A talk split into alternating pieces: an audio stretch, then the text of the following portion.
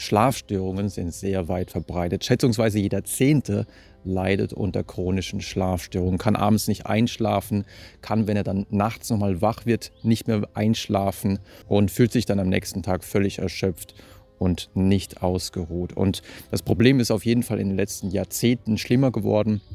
Während im Jahr 1942 die Menschen im Durchschnitt noch 7,6 Stunden geschlafen haben, war es im Jahr 2001 schon nur noch 6,7 Stunden, also fast eine Stunde weniger im Durchschnitt, was natürlich nicht zuletzt auf den Ausbau des künstlichen Lichts zurückzuführen ist und natürlich auch auf die vielzähligen Entertainment-Möglichkeiten, die einen dann auch noch bis tief in die Nacht wach halten können. Umso wichtiger ist es angesichts dieser Schlaflosigkeitsepidemie zu schauen, welche Therapiemethoden, welche Behandlungsmethoden bei Schlafstörungen besonders effektiv sind. Und hier muss man ganz klar sagen, dass aktuell aus empirischer Sicht, aus Forschungssicht die sogenannte ICBT, die Cognitive Behavioral Therapy for Insomnia, also die kognitive Verhaltenstherapie bei Schlafstörungen momentan die effektivste Behandlungsmethode ist. Das zeigte auch nochmal eine neue Meta-Analyse aus dem Jahr 2018, in der Studie mit immerhin insgesamt 3724 Versuchspersonen zusammengefasst wurden, in denen diese ICBT zum Einsatz kam. Und im Durchschnitt kam man zu dem Ergebnis, dass wirklich große Effektstärken erzielt werden können durch diese kognitive Verhaltenstherapie.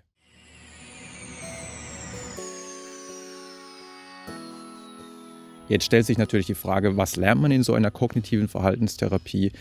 Dafür können wir einen kurzen Blick werfen auf eine Einzelstudie, in der man immerhin 303 Versuchspersonen auf zwei Gruppen aufgeteilt hat.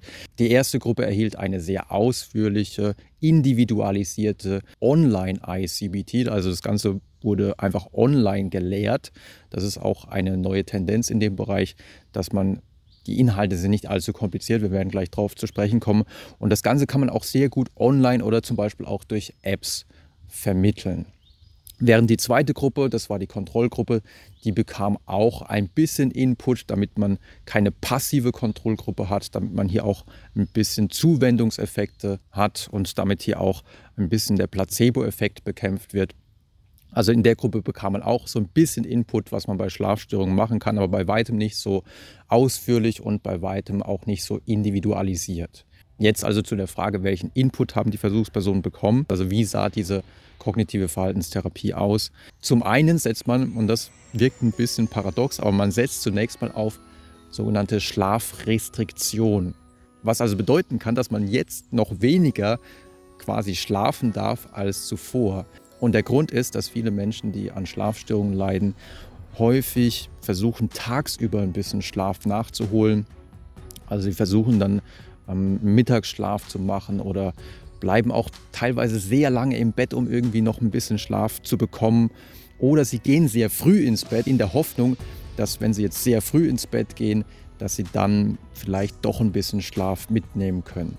Das Problem dabei ist nur, dass sie dann häufig sich ins Bett legen, obwohl sie nicht so richtig müde sind. Und dadurch können sie dann häufig auch nicht richtig einschlafen. Und daher wird dann in der kognitiven Verhaltenstherapie vereinbart, dass zum Beispiel auch der Mittagsschlaf wegfällt, dass dieses Dösen tagsüber wegfällt, weil das auch den erholsamen Tiefschlaf gefährden kann.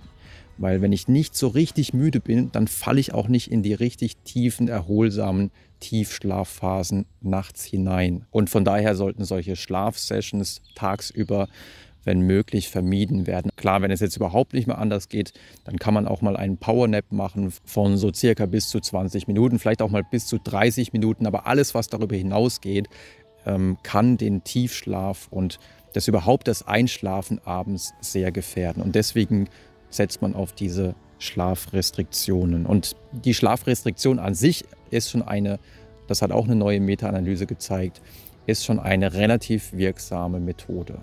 Ein zweites sehr zentrales Element ist natürlich auch der Umgang mit Gedanken, die einen nachts wach halten. Ich meine, deswegen heißt es ja auch die kognitive Verhaltenstherapie. Da wird natürlich auch an den dysfunktionalen Gedanken gearbeitet.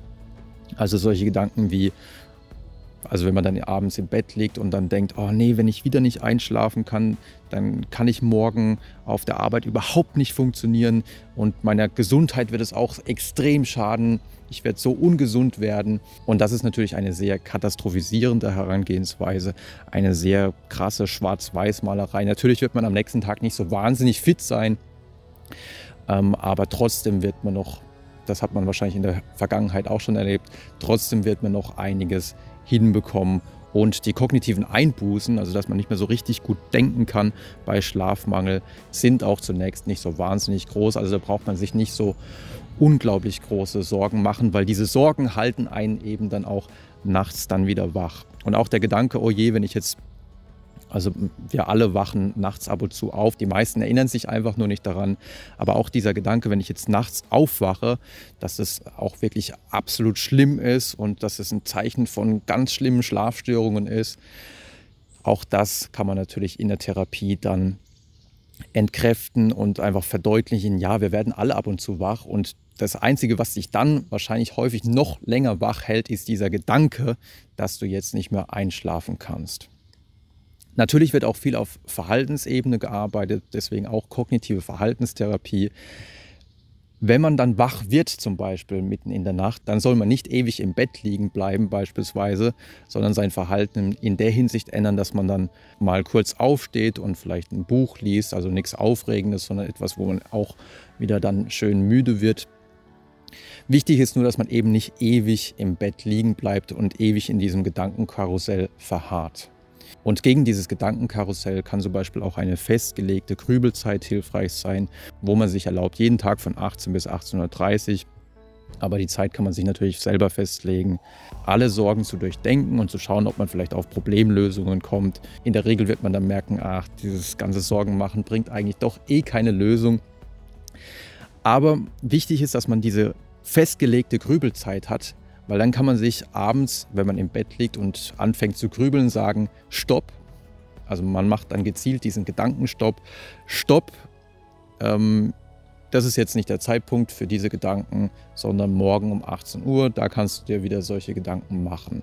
Oder wenn man irgendwelche Grübelgedanken hat, dann kann man sie sich vielleicht auch aufschreiben und sagen, ja, morgen um 18.30 Uhr, da kümmere ich mich dann um diese Gedanken. Jetzt hier, wo ich aber einschlafen möchte, denke ich aber an was anderes, an was Schönes beispielsweise. Da denke ich daran, wie ich an einem Strand liege oder ich denke daran, was im Laufe des Tages alles gut gelaufen ist. Ja, fünf Dinge, die gut gelaufen sind oder fünf Dinge, für die ich dankbar bin. Ich bin dankbar dafür, dass ich heute ein gutes Essen hatte, dass ich heute einen Freund getroffen habe, dass ich heute gesund war. Solche Gedanken können auf jeden Fall helfen, den Fokus zu ändern.